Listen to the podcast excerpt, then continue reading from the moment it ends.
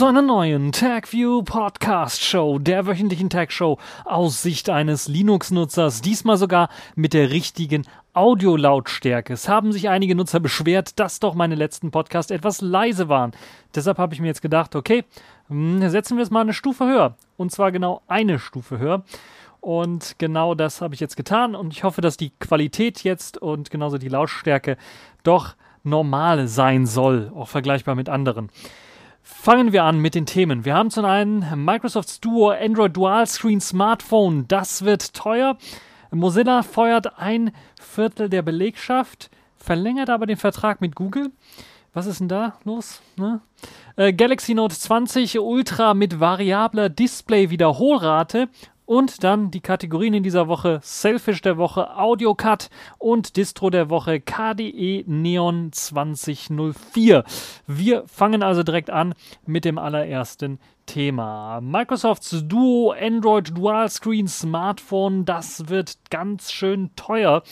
Ihr habt vielleicht schon von der Ankündigung gehört. Microsofts erstes Smartphone mit zwei Bildschirmen soll im September herauskommen und zwar für satte 1400 US-Dollar.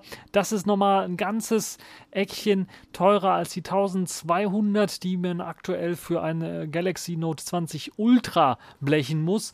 Und das katapultiert das Ganze in eine Preisliga, wo ich denke, ja, das ist vielleicht sogar ein Flop. Das ist vielleicht sogar Dead on Arrival, könnte ich mal fast schon behaupten. Außer Tech-Reviewer, die das sicherlich mal ausprobieren wollen und einfach mal ja, Spaß haben an der Technik, ist das wahrscheinlich nichts für den Otto-Normalverbraucher. Zum einen wegen des Preises, zum anderen aber auch, weil es etwas spät kommt. Im September ist nämlich dann schon ja, fast alles vorüber, was den ganzen Smartphone-Markt angeht. Nun ja, zumindest was das Gerät selber angeht, sind jetzt auch die Spezifikationen draußen und das kann vielleicht den einen oder anderen noch ein bisschen was überzeugen. Ich bin nicht ganz so überzeugt. Es gibt zwei OLED-Screens mit 5,6 Zoll Größe und einer Auflösung von 1800 x 1350 Pixeln. Zusammenklappbar soll das Ganze sein wie ein Laptop, aber auch 360 Grad klappbar, sodass ihr zwar quasi zwei Seiten mit Display habt und es soll laut Microsoft ein besseres Multitasking bieten. Äh, es hat allerdings dafür dicke, dicke Bildschirmränder oben und unten um die Displays quasi herum. Die Kamera steckt in diesen Displayrändern. Ob das nicht etwas eleganter gelöst werden könnte, siehe LG V60 oder sogar V50 und G8S. Das wage ich mal so ein bisschen zu bezweifeln, das hätte Microsoft durchaus besser machen können. Nun ja, Microsoft versucht das mit Software auszugleichen. Sie arbeiten an, eigenen, an einem eigenen Sicherheitskonzept mit einem eigenen UEFI Bootloader, der auf diesem Smartphone draufsteckt. Das ist vielleicht auch etwas Besonderes. Im Normalfall gibt es da so ein U-Boot oder irgendein anderes proprietäres äh, Loading-Bootloader-Verfahren für das Smartphone selber. Und Microsoft arbeitet an einem etwas ja, standardisiertem Ver Verfahren. Sie hatten das ja bereits schon bei ihren äh, Lumias, Microsoft Nokia Lumias mit drin gehabt. Und da äh, hat es dafür gesorgt, dass zum Beispiel einige dieser alten Windows Phone Geräte heutzutage mit Linux bootbar sind. Zum einen, weil der Bootloader entsperrt war und weil es eben ein, ein standardisiertes äh, Verfahren war. Die Spezi Spezifikationen sind etwas angestaubt, würde ich mal behaupten. Da verbaut Microsoft leider nicht die Spitzenklasse. Also wenn es jetzt ein Snapdragon 865 Plus gewesen wäre, für den Preis hätte ich gesagt, okay aber mit einem Snapdragon 855 aus dem letzten Jahr, ich weiß nicht. Also, wenn das jetzt ein Projekt gewesen wäre von Kickstarter, von einer etwas unbekannten Firma, hätte ich gesagt, okay, die haben sich den Snapdragon 805, immerhin den 855er geschnappt, weil sie halt weniger Stückzahlen produzieren und dann äh, auch der Preis äh, durchaus äh, ja, gut wäre noch und man dann doch gesagt hätte, also äh, FX äh, Pro 1 beispielsweise hat einen Snapdragon 845er mit drin, weil halt der günstiger war in der Anschaffung, der war schon was älter und das ganze Phone natürlich ein Kickstarter von einer etwas unbekannteren Firma ist. Da habe ich gesagt, okay, das geht noch. Aber das hier ist Microsoft, wovon wir hier reden. Und die wollen jetzt auch in den Smartphone-Markt rein, wieder reinkommen. Und da sollten sie dann doch schon etwas bieten, was zumindest auf der Höhe der Zeit liegt, was Spitzenklasse Technologie angeht. Oder wenn sie wirklich in den Markt reinkommen wollen, dann auf einem Niveau, wo das preislich auch in der Mittelklasse anzuordnen sei, wobei ich da schon sage, 600 Euro aufwärts, das ist ja heutzutage leider Mittelklasse, das war mal Spitzenklasse. Ähm, das ist auch schon so ein Preis, äh, der schon happig ist. Aber da wäre das Gerät mit einem Snapdragon 850 gar nicht mal so schlecht. Ich vergleiche das dann mit so einem Lenovo, äh, Lenovo sage ich schon, LG äh, Velvet, äh, was äh, für ungefähr den gleichen Preis zu haben ist und dann auch mit einem Dual-Screen daherkommt. 6 GB Arbeitsspeicher sind auch nicht so auf der Höhe der Zeit, wenn ich überlege, dass Microsoft da Marketing macht mit Multitasking und Doppelscreen-Hälften und da kann man besser hin und her schieben und mehrere Fenster aufmachen. Da sind 6 GB Arbeitsspeicher mh, hm, nicht so der Bringer. Es sind zwei Akkus verbaut natürlich, weil auf jeder Displayhälfte einer. 3577 äh, mAh, also insgesamt äh, äh, roundabout 7000 mAh. Das sollte im Grunde genommen reichen, äh, glaube ich, für eine gute Akkulaufzeit, es sei denn, die Displays sind wirklich schlecht. Interner Speicher kann je nach Variante bis zu 256 GB betragen. Also da hätte ich mir auch 512 mindestens gewünscht, wenn nicht sogar vielleicht sogar ein Terabyte für, für so ein Gerät, was so teuer ist und das dann ja einer, ähm, für, als Arbeitstier vermarktet wird. Ob das ja wirklich einen Absatz an dem Konsumermarkt bekommt, bleibt dann fraglich. Für einen äh, deutlich geringeren Preis kriegt man ja, wie ich bereits gesagt habe, das LG V6 mit V60 mit Dual Screen oder sogar das LG Velvet mit Dual Screen, einem ähnlichen Konzept, wo man das auch komplett rumklappen kann. Äh, und ich äh, gehe stark davon aus, dass LG, LG V60 ist zum einen auch äh, mit einem Snapdragon 856er ausgestattet, also einem deutlich äh, kräftigeren Prozessor und mit mehr Arbeitsspeicher. Ich glaube, es sind 8 GB Arbeitsspeicher, die dort drin stecken. Ja, und man kriegt dann, dann auch noch äh, 5G-Support, die bei Microsoft nicht mit dabei sind. Und das kann ich bei Microsofts Duo für 1400 US-Dollar doch nicht ganz verstehen. Also da hätten sie zumindest irgendeine 5G-Variante einbauen sollen, auch wenn nur für Europa, so wie Sony das gemacht hat. Äh, weil klar, der amerikanische Markt und 5G ist so ein bisschen, äh, da, ist, ist, da will man nicht rumstochen, freiwillig. Ah, naja. Was haltet ihr von der ganzen Geschichte? Schreibt es mir in die Comments.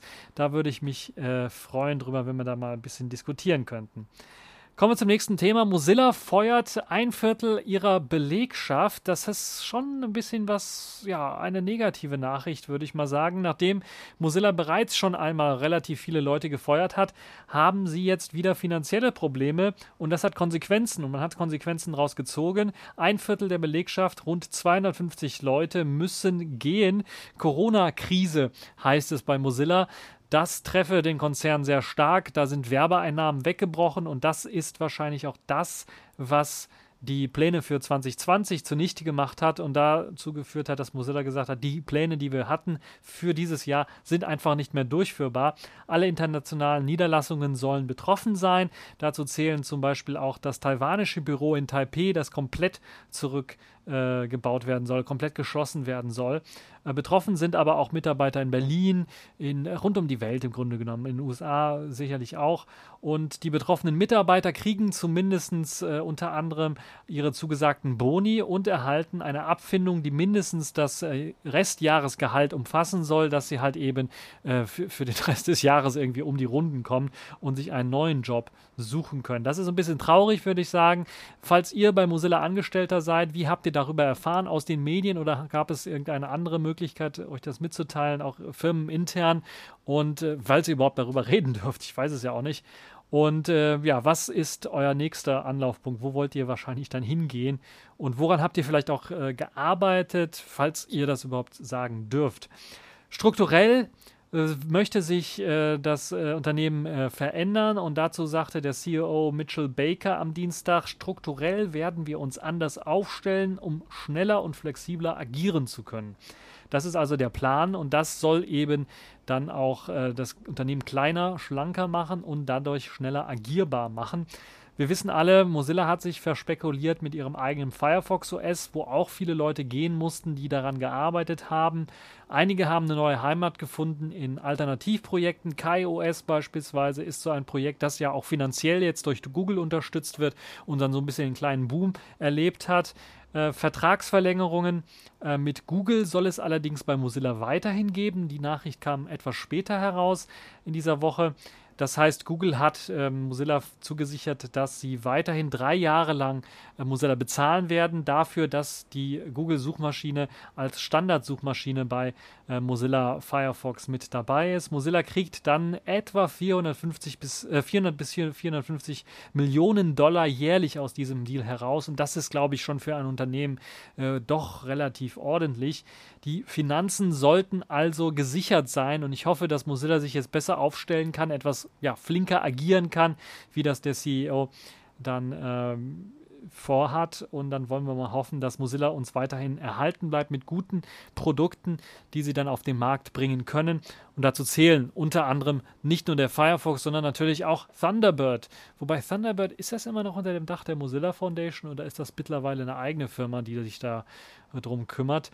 Hm, würde mich mal auch interessieren. Auf jeden Fall ist auch die Programmiersprache Rust, die ja sehr stark jetzt sich der Beliebtheit erfreut, einiger Entwickler und mittlerweile auch im Kernel zugelassen ist als Alternative zur C++, äh, durchaus auch gesichert. Mozilla ist einer derjenigen, die es erfunden hat, im Grunde genommen diese Programmiersprache und sehr stark weiterentwickelt. Das heißt, ihr müsst euch da also auch keine Sorgen machen. Dieses Steckenpferd von äh, Mozilla neben dem Firefox wird auch weiterhin erhalten bleiben und macht ja auch Sinn, weil Firefox zu Großteilen jetzt in Rust umgeschrieben oder einige Teile ähm, eben besitzt, die in Rust geschrieben worden sind, dass dann auch an der Programmiersprache weitergearbeitet wird. Das also dazu. Bleiben wir bei ähm, einer Firma, die Smartphones herstellt oder mal hergestellt hat, beim Fall von Mozilla äh, oder zumindest ein Smartphone OS hergestellt hat. Naja, kommen wir zu Samsung. Samsung, die haben ja ihre neue Galaxy Note 20 Reihe vorgestellt und ich habe ja da auch schon mein Palaver gehalten. Falls ihr das noch nicht gesehen habt, auf YouTube könnt ihr euch das Video mal anschauen, in Englisch gehalten, wo ich dann darüber rede, dass das Galaxy Note 20 im Grunde genommen eine, eine Veräppelung ist an den Kunden. Kauft es bloß nicht.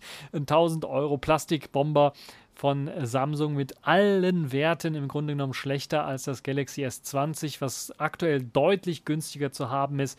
Und ähm, ja, da würde ich mir also direkt drei oder viermal überlegen, ob das Galaxy Note 20 unbedingt angebracht ist. Anders sieht es ein bisschen aus beim Galaxy Note 20 Ultra. Das hat zwar auch in einigen Punkten schlechtere Werte, hat den gleichen Prozessor mit drin, in einigen Punkten schlechtere Werte, beispielsweise nicht den hundertfachen Zoom, hat aber verbesserte Kameraeigenschaften. Also man hat den, an, der, an den Chips wahrscheinlich gearbeitet und am Treiber gearbeitet und äh, ein besseres, äh, besseres Autofokussystem mit verbaut und das soll dafür sorgen, dass das neue äh, Galaxy Note 20 Ultra schärfere Aufnahmen zaubern kann und auch das Display ist mit 120 Hertz gut ausgestattet, also maximal 120 Hertz, hat aber auch eine Besonderheit, denn dieses 120 Hertz Display ist ein anderes als das, was sie noch beim S20 verbaut haben. Es kommt eine neue Technologie ähm, daher, die variable Display-Wiederholraten unterstützt. Und da rede ich jetzt nicht von der Automatik, die Samsung mal hatte, ja beim S20 noch ja entweder 60 oder 120 Hertz und dann äh, automatisch je nach Anwendung dann dazwischen gewechselt ist. Da waren es nur nur zwei Werte, die man äh, springen konnte, vielleicht drei Werte mit 90 in dazwischen. Aber jetzt hat man eben ein äh, neues Display oder eine neue Technologie eingebaut, vielleicht gleiches Display, aber ein bisschen was getuned an der Technologie, die es erlaubt, variable Wiederholraten zu machen. Das heißt frei variable Wiederholraten von und sage und schreibe 10 Hertz bis auf 120 Hertz kann man springen. Und das ist für ein AMOLED schon, äh, im Grunde für jedes Display ist das schon eine Besonderheit. Also das neue Note 20 Ultra kann variable äh, Bitraten bei ihrem AMOLED nicht nur 120 auf 60, sondern auch runter auf 30 und 10 Hertz, je nachdem, was für ein Content dargestellt wird. 10 Hertz ist sehr, sehr beeindruckend, weil bisher noch niemand es geschafft hat, ein LCD oder OLED mit 10 Hertz anzusteuern. Es äh, ist einfach nicht möglich gewesen, ohne dass es eben Probleme gab mit Flackern oder ähnlichem. Die, also beim LCD kann man das machen, aber wirklich nur paar Sekunden oder Minuten, Minütchen lang. Und bei dem neuen ähm, äh, Galaxy Note 20 Ultra äh, Display soll das auch über mehrere Minuten funktionieren oder sogar Stunden funktionieren. Und das ist eben das Neue und Interessante und Spannende an der ganzen Geschichte. Und das ist wahrscheinlich auch der Grund, weshalb sich das äh, Samsung da auch äh, 1266 Euro kosten lässt. Äh, Ende August äh, soll das Note 20 Ultra dann auf den Markt kommen für diesen Preis. Also wer sich dafür interessiert mit diesem Display. Ähm, der 10 Hertz Modus das sind ja 10 Bilder pro Sekunde. Wo wird denn sowas beim Smartphone? Das will man doch eigentlich gar nicht. Das ruckelt doch dann wie Sau. Nun ja, bei einigen Elementen möchte man das dann doch, also statische Elemente, die dargestellt werden. Was wären jetzt statische Elemente, die dargestellt werden? Ja, euer Homescreen beispielsweise ist nicht immer aktiv oder hat vielleicht ein Widget drauf, wie ein Uhrenwidget oder sowas, aber es wird halt nicht immer ständig aktiviert. Da würden 10 Hertz eventuell Sinn machen. Oder wenn man sich ein Bild anschaut, etwas länger, dass er dann runtergeht auf 10 Hertz. Äh, wenn ich jetzt nicht swipe oder sowas. Aber natürlich muss dann, damit das nicht anfängt zu ruckeln, ich so, so, sobald ich anfange zu swipen, das Ganze natürlich wieder auf 60 mindestens oder sogar auf 120 Hertz höher gehen, damit dieser Swipe ähm, flüssig abläuft und die Animationen dann flüssig ablaufen. Und also da bin ich echt mal gespannt. Also ich würde gerne so ein Gerät in den Händen halten. Leider ist, glaube ich, der Preis zu teuer, dass ich mir das hier besorgen könnte. Äh, ihr könnt mir natürlich unter Patreon eine Unterstützung geben. Dann habe ich eine Möglichkeit, euch vielleicht das zu bieten und dann mal wirklich auszuprobieren. Oder Spenden nehme ich auch gerne entgegen. Wer mir da also was spendieren möchte, um das Note 20 Ultra zu testen, das werde ich natürlich dann auf Herz und Nieren machen, genauso wie hier auch das Display und die Wiederholrate. Auf jeden Fall ist es ein bisschen was fraglich, wie das funktioniert. Also es muss sehr schnell funktionieren. Von 120 auf 10 runter und von 10 auf 120 hoch stelle ich mir ein bisschen schwierig vor. Aber das müsste ja möglich sein, wenn dieser 10 Hertz Modus wirklich angesteuert wird. Äh, oder ist der 10 Hertz Modus vielleicht für einen extremen Stromsparmodus dort? dass wenn man den einschaltet bei Samsungs UI eventuell, dass man dann eben nur 10 Hertz äh, Refresh Rate bekommt. Auf jeden Fall soll es dafür sorgen, dass die Akkulaufzeit deutlich länger funktioniert, der deutlich länger ist als bei den Vorgängern, als auch noch beim S20 Ultra. Ob das wirklich der Fall ist, kommt natürlich immer auf das Gerät an. Ihr wisst, die Problematik bei Samsungs Galaxy äh, Reihe und vielen dieser Smartphones ist der Prozessor. Das ist nämlich ein anderer als in den USA. In den USA gibt es den Snapdragon 856 in der Plus-Variante sogar, der in den neuen Ultras äh, oder in den neuen Notes drin steckt und dazu eben auch in dem Note 20 Ultra. Der ist deutlich performanter und stromsparender dabei als der Exynos 990, der äh, aktuell in äh, Galaxy Note 20 Ultra drin steckt. Ist es der Galaxy-Reihe äh, äh, kein Unbekannter. In der S20-Serie war er auch schon mit dabei und hat dann doch für ordentlich Kritik gesorgt. Es gab sogar Leute, die Petitionen gestartet haben, dass Samsung nie wieder Exynos-Prozessoren verbaut, weil die halt eben etwas schlechter in der Leistung sind. Aber nicht das ist das Problem, sondern ich glaube, die ähm, Energie, Hungrigkeit dieses Prozessors ist der Problem bei der Leistung. Das heißt, die Akkulaufzeit ist bei diesen äh, Galaxy-Geräten meistens eher kontraproduktiv. Ob das jetzt mit dem neuen, der neuen variablen Displayrate und dem Exynos deutlich bessere Akkulaufzeiten bringt, wagen wir mal zu bezweifeln. Klar, es gibt Gerüchte, Samsung hätte was am Exynos 990 gedreht und geschraubt an, der, an den Treibern, an der Performance ist eine neuere Version des Prozessors mit drin. Aber ja, wenn es wirklich so dramatisch wäre, hätte Samsung das Ganze auch Exynos 995 oder sowas genannt und wäre nicht bei dem äh, 990er geblieben im Prozessornamen. Äh, also da bin ich äh, relativ äh, skeptisch, dass das wirklich mehr Performance bringt. Falls ihr hier so ein Gerät schon zu testen habt, ich weiß, Ende August kommt es raus, aber einige haben es ja bereits, könnt ihr mir im Kommentarbereich natürlich auch schreiben, was eure Erfahrungen sind. Was haltet ihr von der Akkulaufzeit? Ist die jetzt länger? Ist der Prozessor performance-technisch etwas besser geworden? Oder ist das wirklich durch das Display auch äh, die, die Akkulaufzeit deutlich länger als beim S20 Ultra? Das würde mich mal interessieren. Könnt ihr auch im Kommentarbereich äh, hinein posten ja, das war es im Grunde genommen von den News. Kommen wir jetzt zu den Kategorien in dieser Woche. Und wir fangen an mit dem Sailfish der Woche. Dort habe ich mal wieder einen Programmtipp für euch und diesmal ein etwas Programm, äh, was vielleicht nicht alle sehr ja, nützlich finden auf einem Smartphone, was ich aber durchaus mal interessant finde, wenn ich einen Podcast zum Beispiel schneiden möchte, macht es vielleicht Sinn, auch ein ja, Audioschnittprogramm zu haben und genauso heißt es im Englischen dann auch Audio Cut. Das gibt es jetzt für Selfish OS. Das ist ein kleines Utility, das eben die Möglichkeit hat, Audiodateien zu manipulieren. Die einfachste Möglichkeit ist dann halt eben äh, zu schneiden. aber man kann auch die, die, die Lautstärke ändern, man kann die Geschwindigkeit des Audios ändern, man kann einen Fade-in, Fade-out-Effekt haben und man kann dann auch zwischen den verschiedenen Tracks hin und her kopieren, wenn man möchte, also verschiedene Sachen einfügen möchte. Im Grunde genommen das, was ich für meinen Podcast hier eventuell brauchen könnte. Äh, auch äh, die Möglichkeit, äh, Stille einzufügen für bestimmte Sachen sind drinnen. Und natürlich, ich habe auch die Möglichkeit, Tags einzuführen für die Datei und die Datei umzukonvertieren in verschiedenen ähm, Formaten. Dazu benutzt AudioCut die Python 3 PyDub Bibliothek und die FFmpeg FFmpeg äh, Tools, die installiert sein müssen auf dem ähm, Selfish S Gerät. Alternative äh, oder optional dazu kann man auch noch Lame für MP3-Encoding installieren. Dann kann man eben auch MP3-Dateien abspeichern. Die erste Version ist äh, draußen, äh, Version 1.0-5, ist, also da gibt es also schon einige äh, Versionen, die da äh, noch dran gearbeitet worden sind. Jetzt ist die erste Version so weit, dass ich sagen könnte, jetzt ist es wirklich benutzbar auch mit der Möglichkeit, als MP3 das Ganze abzuspeichern. Durchaus interessant. Falls ihr also unter Selfish erstmal Audiodateien schneiden wollt, sehr einfach schneiden wollt oder mal eine Korrektur machen wollt, was die Lautstärke angeht, könnt ihr das jetzt auf eurem Selfish S-Gerät machen. Ihr braucht dazu also nicht irgendwie einen Laptop oder irgendein Tablet mit spezieller Software, sowas. Das könnt ihr jetzt direkt auf eurem Selfish S-Gerät machen. So, das äh, nächste Thema der Woche ist die Distro der Woche. Das ist jetzt, äh, ist es eigentlich eine Distro? KDE Neon wird sagen, nee, wir sind gar keine Distro. Naja, es gibt halt ein ISO zum Runterladen und viele Leute nutzen es, wie sie eine Distro nutzen. Deshalb habe ich es jetzt als Distro der Woche mit drin. KDE Neon ist in der Version 20.04 LTS erschienen.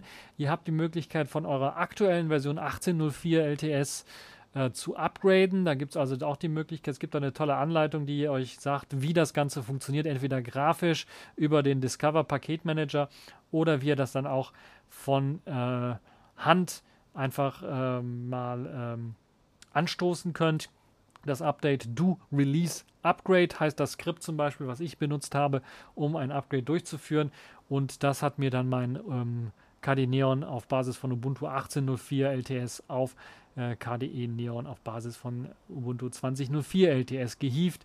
Und die Versionen von den Programmen sind im Grunde genommen gleich geblieben. Das Einzige, was sich, glaube ich, geändert hat, ist die Qt-Version ist, glaube ich, neuer. Und natürlich die Software, die man eventuell aus dem 2004er Archiv bekommt, ist deutlich aktueller. Das ist also für den einen oder anderen sicherlich auch interessant. Es gibt verschiedene ISOs, die ihr euch herunterladen könnt. Ähm, dazu müsst ihr einfach auf den Download-Button gehen von KDE Neon und bekommt dort die Möglichkeit, das Ganze herunterzuladen in verschiedenen Versionen. Einmal die User Edition, die als 64-Bit-Version äh, bereitsteht, und die Testing Edition, einmal als äh, Unstable und Developer Edition. Und da empfehle ich doch, weil ja, ich empfehle tatsächlich nicht die, die User Edition, sondern ich empfehle die Testing Edition äh, auszuprobieren. Klar, es ist auch was für ein Testen. Ich würde das vielleicht, ich habe es auch bei mir nur als Test drauflaufen. Manchmal gibt es tatsächlich Bugs, die ein bisschen was nervig sind.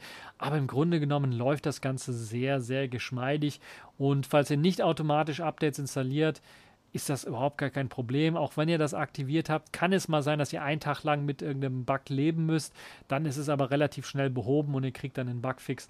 Und äh, dann habt ihr äh, ja immer das aktuellste, neueste KDE Plasma auf eurem System, auch mit den aktuellsten und neuesten äh, KDE-Anwendungen aus der KDE-Welt. Ja, äh, das war es im Grunde genommen auch schon. Ihr seht, das war eine relativ kurze TechView Podcast Show. Ich mache sie extra so kurz, weil ich weiß, bei euch ist es verdammt warm, in Deutschland vor allen Dingen, äh, aber Europa im Allgemeinen ist es verdammt warm und da kann man also vielleicht nicht über Stunden lang Podcasts hören. Das ist ein bisschen was anderes als hier. Aber ja, ich hoffe, es hat euch gefallen, diese TechView Podcast äh, Show. Äh, etwas kurzer, kürzer als normal, aber dafür, glaube ich, in der Sache immer noch recht spannend. Kommentare könnt ihr hinterlassen, ihr könnt mir E-Mails schreiben, ihr könnt äh, mir auf äh, Twitter folgen. Ihr habt die Möglichkeit, äh, Patreon äh, mitzumachen. Da hat übrigens noch keiner was gespendet oder sich für eine automatische Spende mit äh, engagiert. Ähm, Vielleicht wird das auch ein Reinfall, ich weiß es nicht. Spenden allgemein sind relativ rar gesät, was den TechView Podcast an, angeht. Aber falls ihr mir was Gutes tun wollt, mir eine Pizza spendieren wollt oder sowas, könnt ihr das gerne machen. Äh, Spenden-Buttons äh, gibt es, glaube ich, auch auf der Homepage. Da könnt ihr das dann machen. Oder eben bei Patreon einfach mal regelmäßig für einen heißen Kakao. Ich bin kein Kaffeetrinker, deshalb gibt es da Kakao oder einen guten Tee könnt ihr mir dann doch einiges spenden. Ansonsten, ich habe hier tatsächlich nur Wasser zum Trinken. Äh, nun ja, das war's für diese TechView Podcast Show und bis zur nächsten Show.